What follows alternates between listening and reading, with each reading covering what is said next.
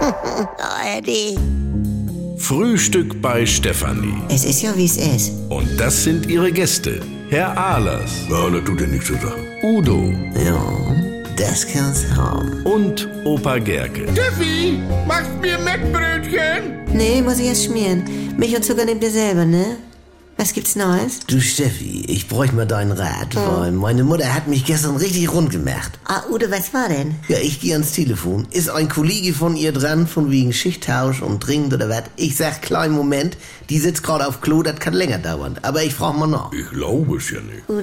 Ja, wat? Ich klopf ganz diskret und frag Mutti, wie lang dauert das noch? Hier ist Telefon. Du Totenstille.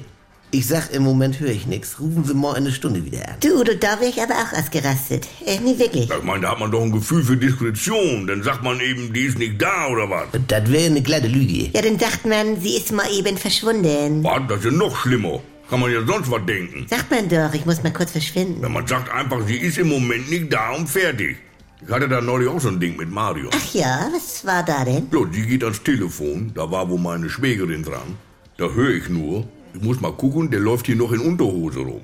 Also, was geht die da denn an? Ach, du läufst in Unterhosen durch die Gegend. Wieso, das tut doch hier jetzt nichts zur Sache. Ja, nee, ist schon gut. Ja, was denn jetzt? Nee, äh, es ist auch für die andere Seite ja nur auch ein bisschen komisch manchmal, ne? Also, Ja. ich hatte das neulich mit Dr. Breme. Aus, Rocky. Was macht der denn bei dir in der Wohnung? Nein, ich hatte ihn zu Hause angerufen, weil äh, Rocky wieder so an Würgen war. Und dann sagte er, wie dringend ist es, ich lieg gerade in der Badewanne. Nee, ne? Also, Nee, wirklich. Und dann hörte ich das da auch so plätschern. Und dann weißt du, in diesem Augenblick liegt er da und hat nichts an. ja, manche Leute zahlen da viel Geld für.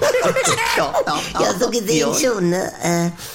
Äh, aber in Ernst, äh, dann hörte ich noch dieses Wannenquietschen und dann stand er wo grad auf. Oh, Ja, also, Du, ich hab automatisch in eine andere Richtung geguckt. Verstehst, wie ich meine? Also, Absolut. Was macht der Rätsel, Franz? Ich brauche noch Vogelnachwuchs mit vier Buchstaben. Eier. Jawohl.